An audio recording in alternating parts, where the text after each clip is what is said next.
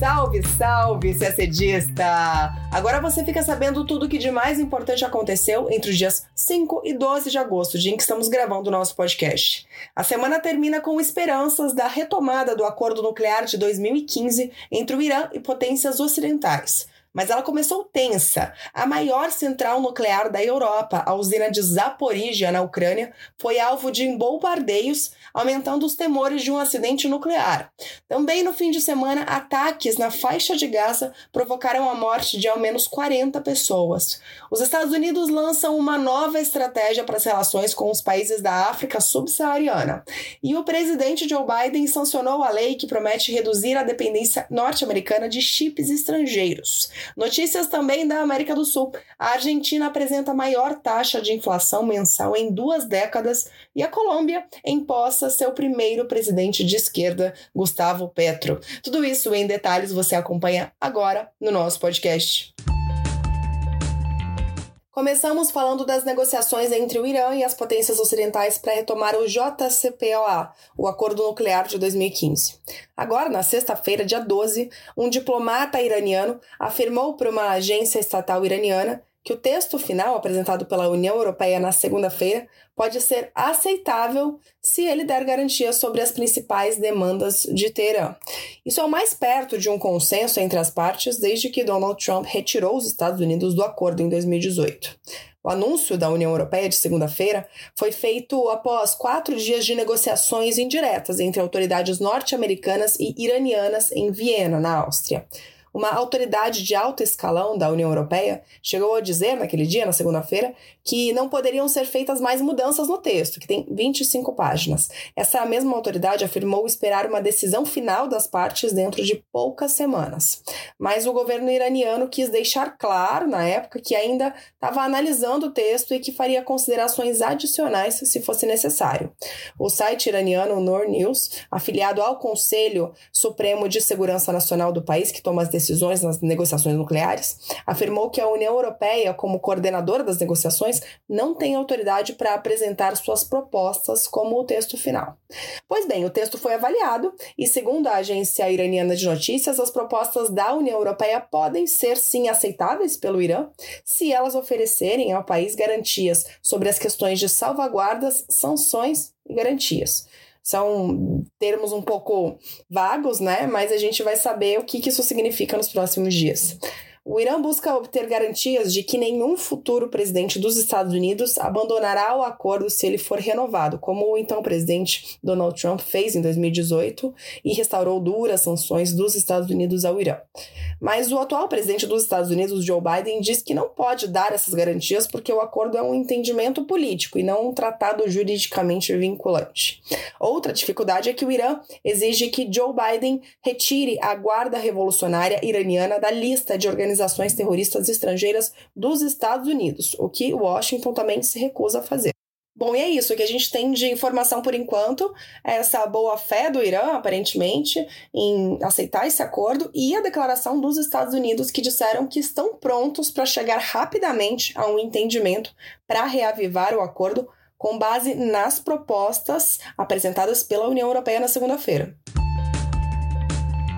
O assunto ainda é energia nuclear a maior central nuclear da Europa, localizada na cidade de Zaporizhia, na Ucrânia, voltou a ser atacada neste sábado, dia 6.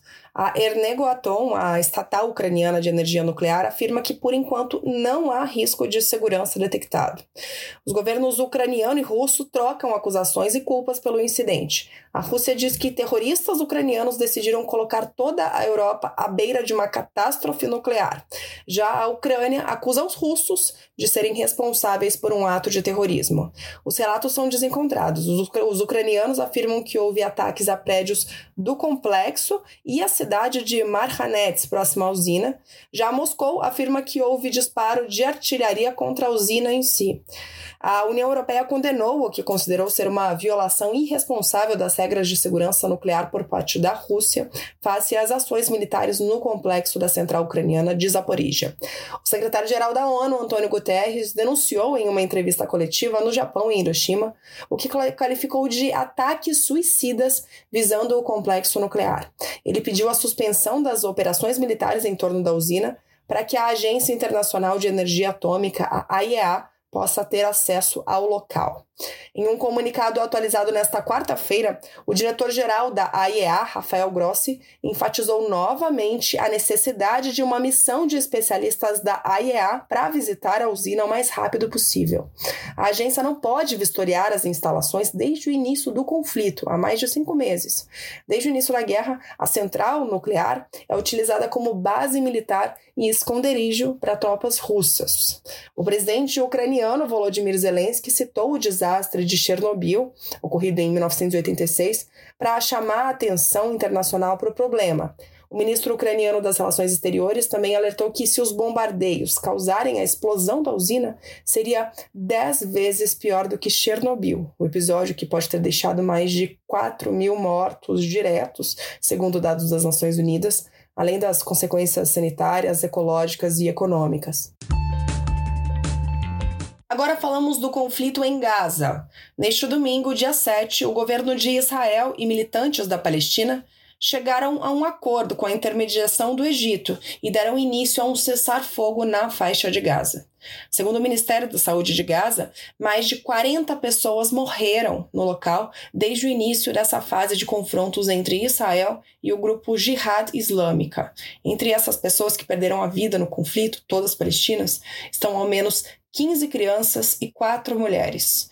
O número de feridos passou de 300. Os ataques dos dois lados atravessaram inclusive a madrugada deste domingo, antes do acordo de cessar-fogo.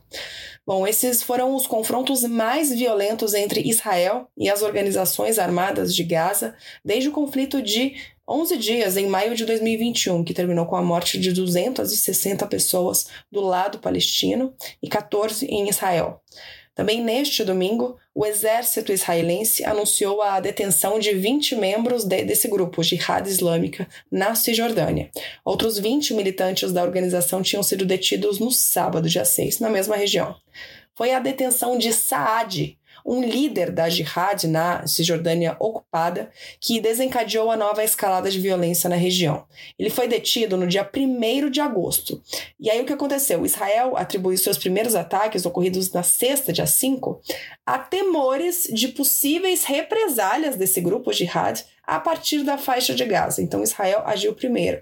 Em resposta aos bombardeios de Israel, a Jihad Islâmica, que é apoiada pelo Irã e está incluída na lista de organizações terroristas dos Estados Unidos e da União Europeia, a Jihad Islâmica é, disparou centenas de foguetes contra Israel. Essa nova escalada de violência deixou o território de Gaza e seus 2 milhões de habitantes sem a sua única central de energia elétrica. A central teve que interromper as atividades por falta de combustível provocada pelo bloqueio das entradas por Israel desde terça-feira, dia 2. O Hamas, que governa Gaza desde 2007, que já travou várias guerras com Israel, inclusive aquela de 2021, dessa vez não participou do conflito. Falamos agora de política externa dos Estados Unidos. Na segunda-feira, dia 8, o secretário de Estado norte-americano Anthony Blinken lançou na África do Sul a nova estratégia norte-americana para as relações com os países da África subsaariana. Segundo Blinken, as prioridades dos Estados Unidos no relacionamento com esses países envolvem temas como a recuperação da pandemia, o enfrentamento à mudança do clima, a criação de oportunidades econômicas, a expansão do acesso à energia, a promoção da democracia e o fortalecimento da ordem internacional livre e aberta. Além da África do Sul, Blinken visitou a República Democrática do Congo e Ruanda. A nova estratégia, que reconhece a importância demográfica recente da África, o seu peso na ONU e seus imensos recursos naturais, surge num momento em que a insistência dos Estados Unidos na luta militar contra os grupos extremistas na África tem sido alvo de críticas. A visita de Blinken à África, semanas após a viagem de seu homólogo russo, Sergei Lavrov, ao continente, é vista por muitos especialistas como uma tentativa de aproximar a diplomacia sul-africana do campo ocidental e contrariar a influência russa no continente. Ainda falando de Estados Unidos, o presidente Joe Biden sancionou nesta terça-feira, dia 9, um projeto de lei que destina 280 bilhões de dólares do orçamento norte-americano para fortalecer a fabricação doméstica de produtos de alta tecnologia, em especial de chips semicondutores. Em discurso, o presidente afirmou que a lei permite que o futuro da indústria de semicondutores esteja concentrado nos Estados Unidos. Hoje, a principal fabricante global dos chips, essenciais para bens que contêm partes elétricas, é a taiwanesa TSMC. Segundo Biden, há três décadas os Estados Unidos tinham 40% da fabricação global de semicondutores e agora nem conseguem concentrar 10%. Para Biden, a lei assinada trará a fabricação dos chips de volta aos Estados Unidos. A proposta é tratada pela Casa Branca como uma resposta dos Estados Unidos à competição chinesa no setor de alta tecnologia. Em seu discurso, Biden afirmou que Pequim fez lobby ativo contra a pauta dessa lei. Também presente na ocasião, a secretária do Comércio, Gina Raimondo, avaliou que o aporte bilionário ao setor vem em um momento urgente e permite aos Estados Unidos proteger sua posição de liderança global no futuro e de criar uma cadeia de semicondutores mais segura depois que o mundo sofreu com a escassez dos chips durante a pandemia de Covid-19. E agora, a América do Sul. Na Argentina, a inflação ao consumidor de julho foi de 7,4%, a maior taxa mensal em duas décadas. Os dados são do Instituto Nacional de Estatística e Censos do país, o INDEC. Em 12 meses, a Argentina acumula alta de 71% na inflação, o que coloca a inflação argentina entre as mais altas do mundo e a aproxima das projeções de analistas de que o índice de 2022 deve passar de 90% neste ano. Não se descarta a hipótese de que esse número chegue a três dígitos, diante das dificuldades do governo de Alberto Fernandes em acertar as medidas logo após fazer mudanças no Ministério da Economia. O aumento dos preços, especialmente dos alimentos, agrava a pobreza, que atinge cerca de 40% da população argentina. E na Colômbia, o primeiro presidente de esquerda da história do país, Gustavo Petro, tomou posse no domingo, dia 7, durante uma cerimônia na Praça de Bolívar, no centro de Bogotá. Entre os convidados estavam o rei espanhol Felipe IV e pelo menos nove presidentes latino-americanos, presidente Jair Bolsonaro não compareceu, mas enviou o ministro Carlos França. Petro prestou juramento, recebeu a faixa presidencial e então empossou a ambientalista Francia Marques como a primeira vice-presidente negra da Colômbia. Petro e Marques chegam à presidência da Colômbia depois de alcançar mais de 11 milhões de votos no segundo turno das eleições, em junho.